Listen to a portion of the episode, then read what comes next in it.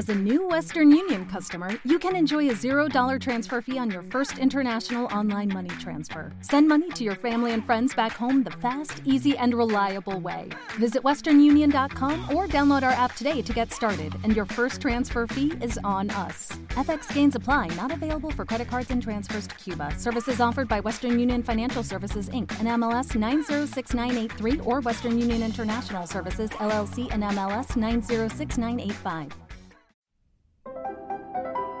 La Fonoteca Nacional de México presenta Más cabritas, de, Elena Poniatowska.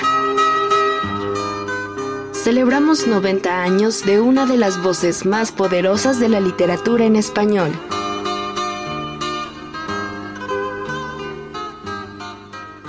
Capítulo 2. Las mujeres del arte en México. En una noche de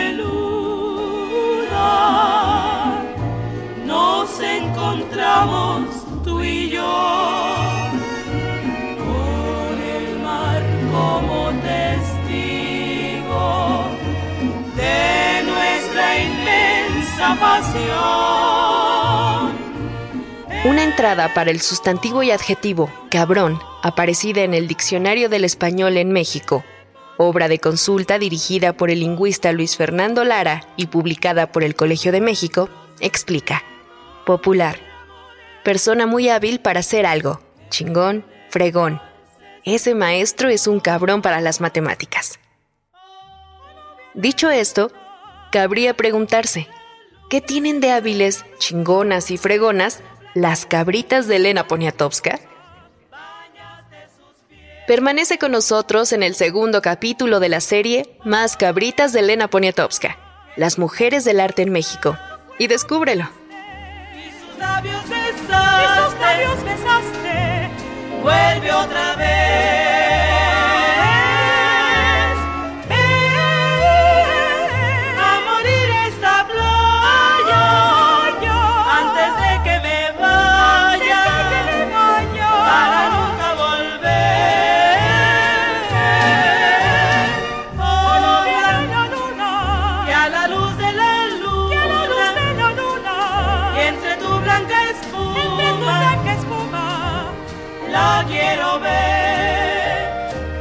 Escuchas, como música de fondo, a una ola, de María Grieber, interpretada por las Tres Conchitas, también conocidas como conjunto coral Las Conchitas, trío tamaulipeco consolidado en 1946 por Refugio Cuca Hernández, además de las hermanas Gudelia y Laura Rodríguez.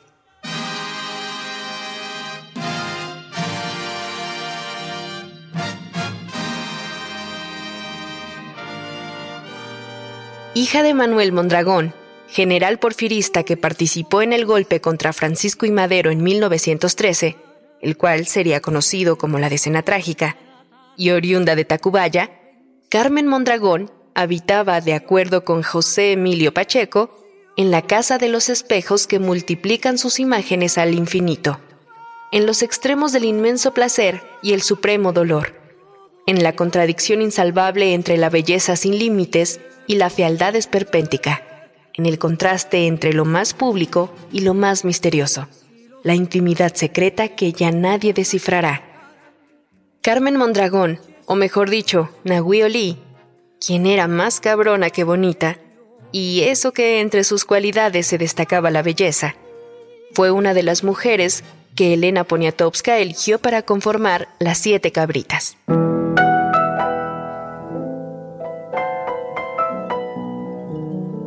Dice Elena sobre Nahui A lo largo de 85 años, su poesía, su pintura, sus caricaturas, su espontaneidad, su desnudez, su demencia, la forma en que conduce su barca en un mar infestado de tiburones la vuelven una mujer de linaje superior.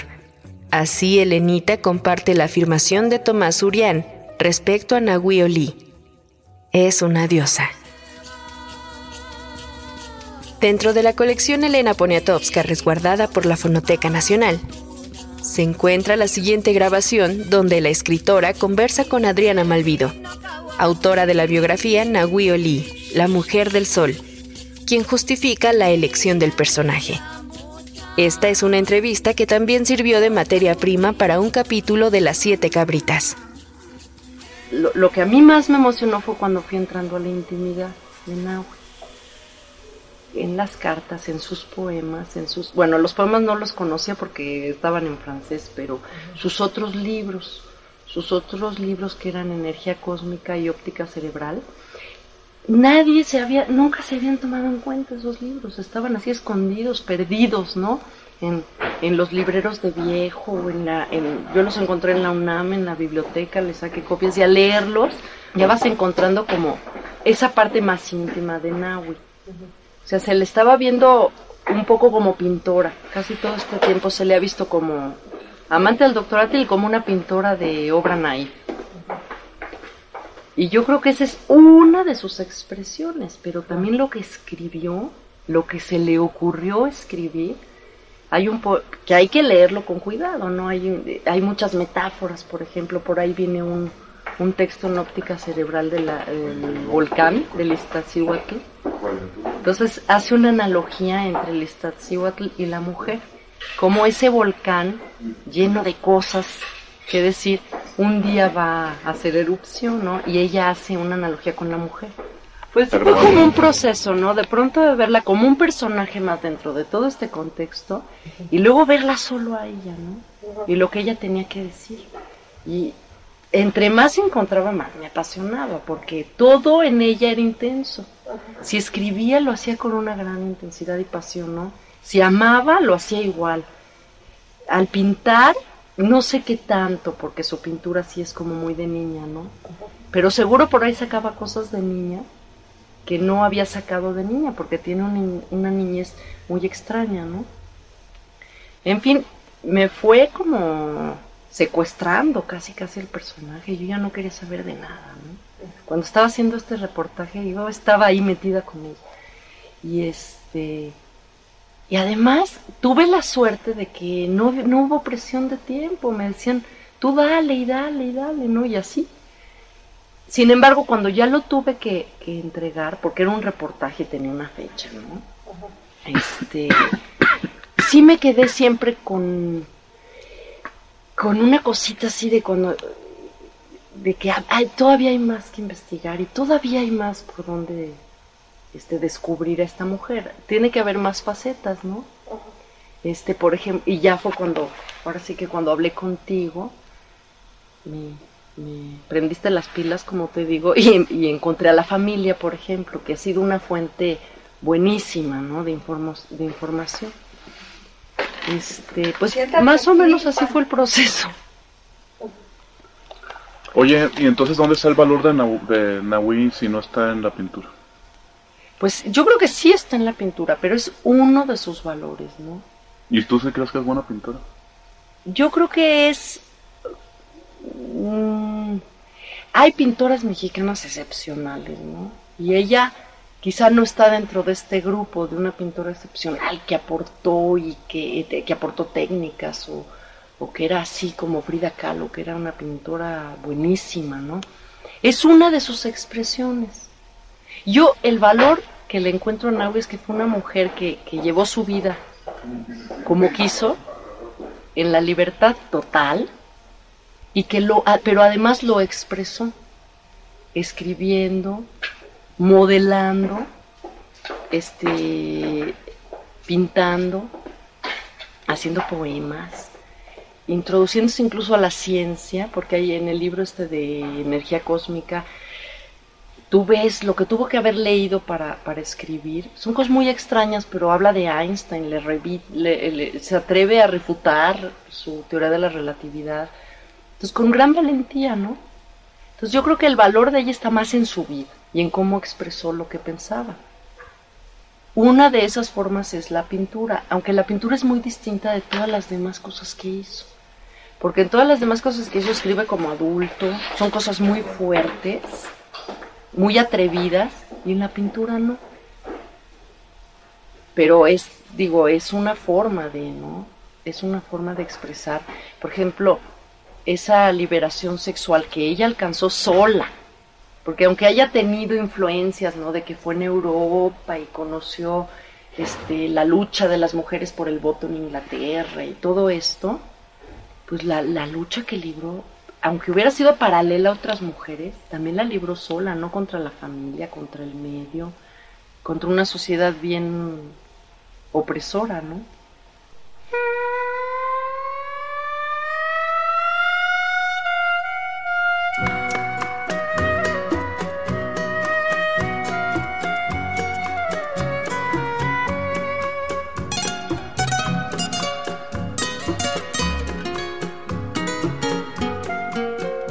En 1992, Elena Poniatowska publicó su obra Tinísima, biografía novelada sobre la fotógrafa y activista Tina Modotti. De acuerdo con Michael Schussler, autor de Helenísima, Elena descubrió en Tina una temática recurrente en las biografías sobre mujeres que escribiría después, la experiencia de las extranjeras inmersas en el nuevo mundo, el amor-pasión, las convicciones ideológicas y la condición femenina. Tinísima, tuvo tanto éxito que incluso Mick Jagger, según el testimonio de Michael Schussler, quiso hacer una película de libro. Paso la vida y de mí te burla. Y sé que se los platicas a tus amigos. Escuchaste, como música de fondo, Vil Estorbo, interpretada por Chelo Silva y el conjunto de Rafael Carrión.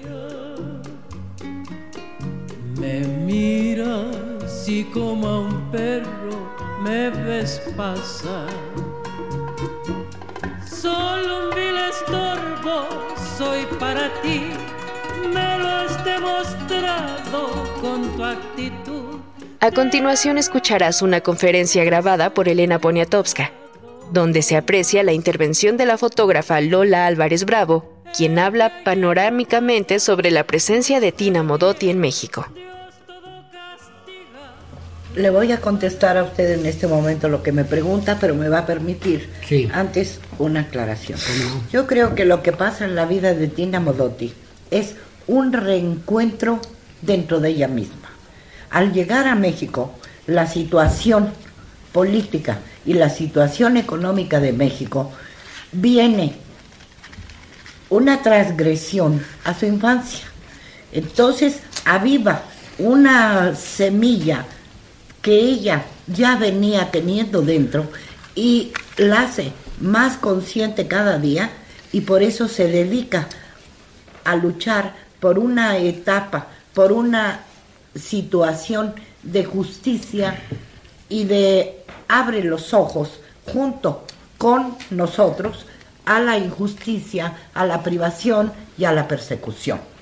Entonces, basta leer alguna de las cartas que ella desde Alemania le escribe a Weston para entender que no hubo tal rompimiento, porque ella lo hace partícipe de sus angustias, de sus dolores, de los fracasos que ha tenido tanto en su trabajo como en su vida personal de persecución, de frustración y de ver las etapas políticas que están sufriendo también los países que ella está recorriendo, desgraciadamente por una acción muy penosa para México de haberla sacado de aquí.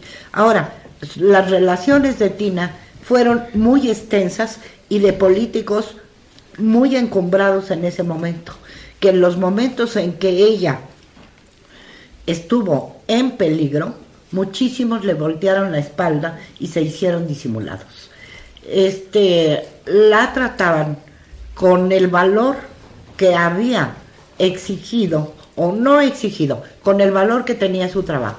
La respetaban, la consideraban y le dieron el lugar y la preferencia que a muchos de los uh, compañeros que están aquí se les daba como grandes artistas en reconocimiento. Tina fue reconocida no solamente como mujer, no solamente por su forma fina y cautivadora en el trato, sino por su trabajo, por su seriedad y por su eficiencia en todas las formas que tuvo de vivir, de pensar y de actuar aquí en México.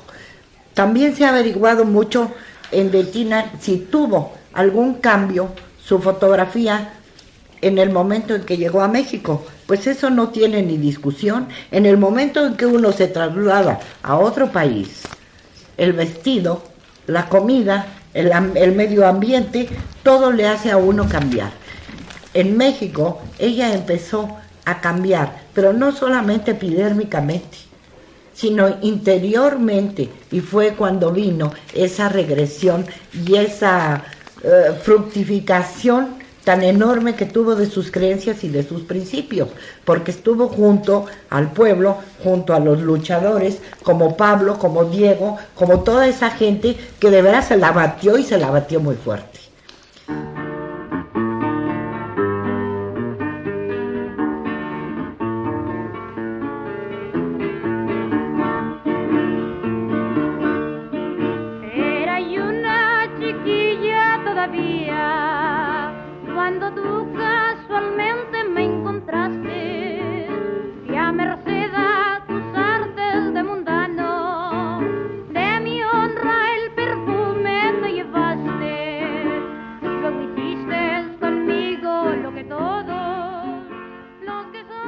Tan lúgubre como esta versión de Mal Hombre de Lidia Mendoza que escuchas como música de fondo.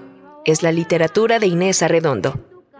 Perteneció a la generación de medio siglo, contexto literario donde algunos cuentistas respondieron a la realidad mexicana a partir del subgénero fantástico. Su existencia osciló entre los concursos de belleza en la temprana juventud y las constantes visitas a hospitales psiquiátricos. Beatriz Espejo elabora un retrato de Inés Arredondo a partir de la enumeración, mismo que refleja la complejidad espiritual de esta cabrita. Los retratos juveniles la muestra con cintura pequeña y grandes ojos claros, abiertos y sorprendidos. La muestran además con blancura impecable, blanca igual al mármol más limpio, símil que usó alguna vez. Boca de labios dispuestos al gozo, y unas hermosas piernas agazapadas, los hospitales psiquiátricos a los que ingresó, esas pastillas de las que se volvió adicta y tomaba a puños, las alucinaciones, los intentos de suicidio, las cinco cirugías de la columna, el corsé de yeso, la invalidez, los dictámenes médicos erróneos, las tendencias maníaco-depresivas la habían devastado.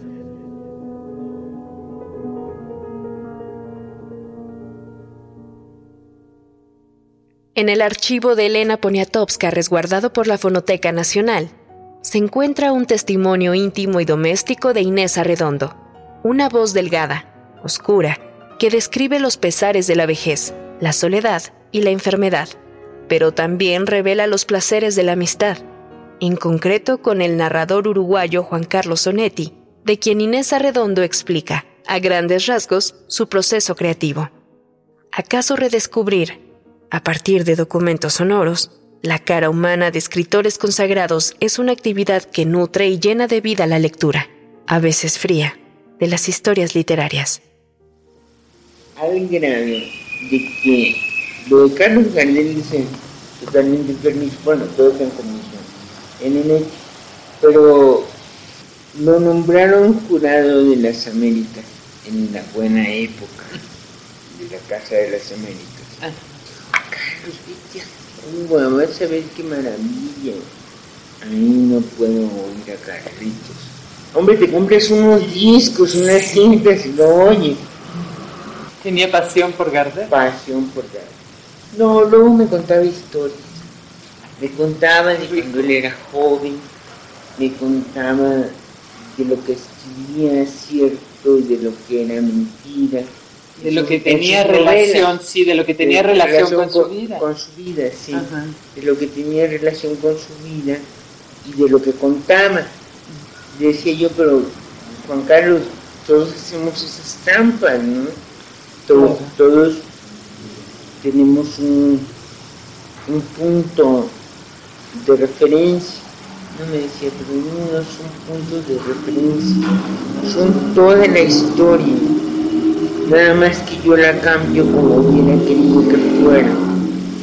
O sea, eran cosas que él había vivido y que él las modificaba según lo que uno hubiera esperado que en esa situación. sí, pero todas terminaban horriblemente, porque te digo que es deprimente como nada.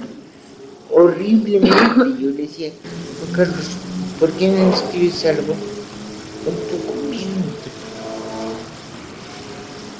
Así, es decir, tus historias no todas son tan, tan terribles como tú las pones en el papel. Ah, sí, pero eso sí me sale mejor. Entonces era la versión original, que era a lo mejor más optimista. Sí, era más optimista, generalmente era más optimista. Y él la transformaba y la hacía, pero no sé si has leído Bonetti, pero es de llorar. es de que te queda así un peso en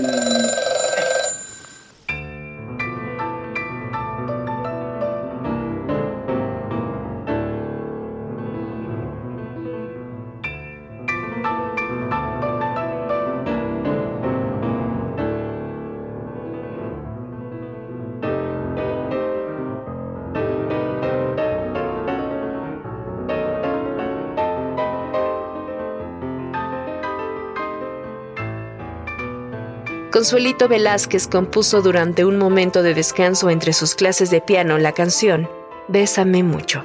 Lo más sorprendente, Consuelito nunca había besado a nadie al momento de concebir Bésame mucho. En 1941, Emilio Tuero la grabó por primera vez. A partir de ahí, numerosos intérpretes la añadieron a su repertorio. En español se destacan Plácido Domingo, Cesaria Évora, Pedro Vargas y Luis Miguel.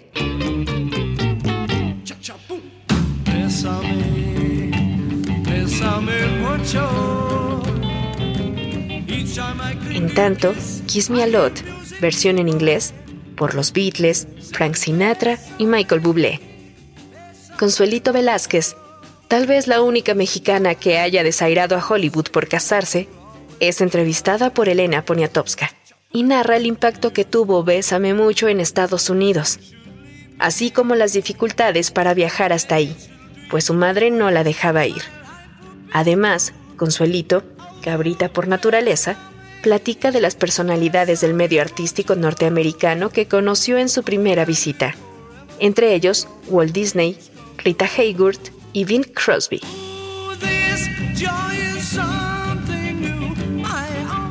Cabe señalar que la Fonoteca Nacional, la Casa de los Sonidos de México, posee un micrositio en honor a Consuelito Velázquez.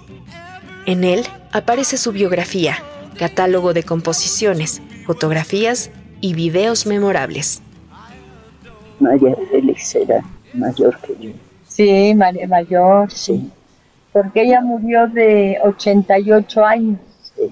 ¿verdad? Yo este, empecé a saber de María Félix cuando era jovencita. Claro. Pero este, me invitaron a ir a Hollywood. Sí. Después de Bésame mucho. Sí, sí, porque resultó ser la primera canción más ejecutada en el mundo y empezó a ir a todos los países y está todavía en todos los países. Y la cantaban en español, pero en inglés, en francés, ¿no? en, español sabían que era pues y que era de una jovencita ¿Y también en inglés? La cantaban pues, en español, pero si su idioma no era español, pues ojo, o nomás la tocaban siempre. Claro. Ay, es muy largo. Me da pena contarles todo porque... No, no, cuente, cuente porque es muy bonito. Bueno, pues te digo total. Eh, cuando fui a Hollywood, porque estaba en el primer lugar del hit parade de Estados Unidos. Estaba besando mucho, pero le contaba yo a ella que yo no le daba valor, porque era tan, tan joven, ¿verdad? Pero le estaban dando tanta importancia que empezaron, bueno, a hablarme y a invitarme que era para que no, no, no ¿Ya tenía sus hijos?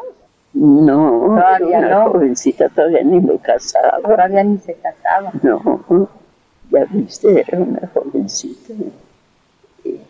Y, este, entonces llega, entonces en Estados Unidos es donde se hacía un hit parade de Estados Unidos que metía canciones de cualquier país, pero lo que era más popular, y hacían primer lugar, segundo lugar, tercer lugar.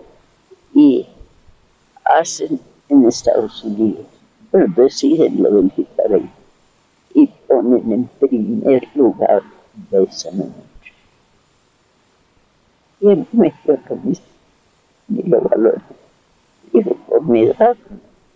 Pero ahora ya lo valora. Pues sí. y entonces me invitaron a ir. Y hubieras visto cuando yo llegué a Hollywood. Bueno, todo el mundo quería, porque yo fui con mi mamá, yo, yo no, no podía viajar sola. Y además me costó un triunfo que mi mamá quisiera que fuera y llevarme y todo. Claro que me pagaban todo, pero querían presentarme personalmente porque llegó al primer lugar de popularidad. Y también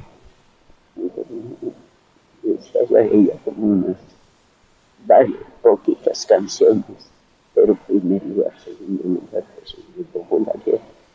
Y llega a mucho a primer lugar, y primer lugar, y primer lugar. Y no ya en la calle, más que Y yo ni lo valoraba, porque me invitaron por eso, porque estaba en primer lugar de guitarra. Y entonces, este, pues yo dije que iba a ver si. Y total, me llevó mi mamá. Y me acuerdo que estuve lo así, no le daba importancia. Eh, cuando y que nos fuimos a, y luego también me invitaron pues a, a, a y a, donde estaban filmando películas Rita Hayworth, Cross, Walt Disney. Walt Disney suspendió todo lo que tenía que hacer de sus trabajos, de sus eh, cosas eh, comerciales y con gentes muy importantes y todo. Suspendió todo para irme a enseñar su, su lugar de como, teatro que tenía. Era un teatro enorme. Bueno, eh, es que es muy largo. total, yo. Y que van, que se va publicando que ahí estaba yo. Y que, y entonces ya te dijo, le digo, Rita Hayworth y Bing Crosby suspendieron la película que estaban filmando para pedirme que por favor este, les consiguiera. Total, suspendieron de estar filmando, pues ni modo, pues tuve que decir que sí. Y tenía ya las fotos y todo. Porque querían oírme en plan íntimo y encerraditos en un lugarcito tocar el piano y les empecé a tocar porque, porque entonces pues todo el mundo quería lo de ser mucho estar en... Ah, sí. Filmar una película junto con una modelo muy famosa en Estados Unidos en esa época, que era la cover girl número uno, que se llamaba Jinx Falcon. Y era la historia de una muchacha norteamericana y una mexicana que se conocía, se iba a filmar parte en Estados Unidos y parte en México para los estudios RKO, que eran los más famosos. Se hizo el argumento y eh, le ofrecieron el contrato normal, le hicieron una prueba, lo aprobaron, se hizo un argumento eso al vapor, un guion rápido, y mi mamá les dijo que les agradecía mucho, pero que el mes próximo se casaba. Y dejó Hollywood y se vino y se casó con mi papá. Entonces, Así que los desairó. Desairó a Hollywood. es posiblemente la única mexicana que haya desairado a Hollywood, ¿verdad? Y por un mexicano. Y pues estaba muy enamorada. Sí.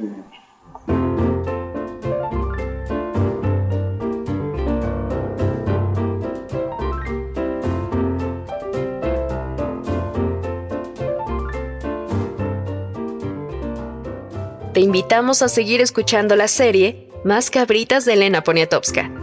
En el tercer capítulo escucharás más entrevistas a mujeres relevantes para la historia y las artes de México. Hasta la próxima.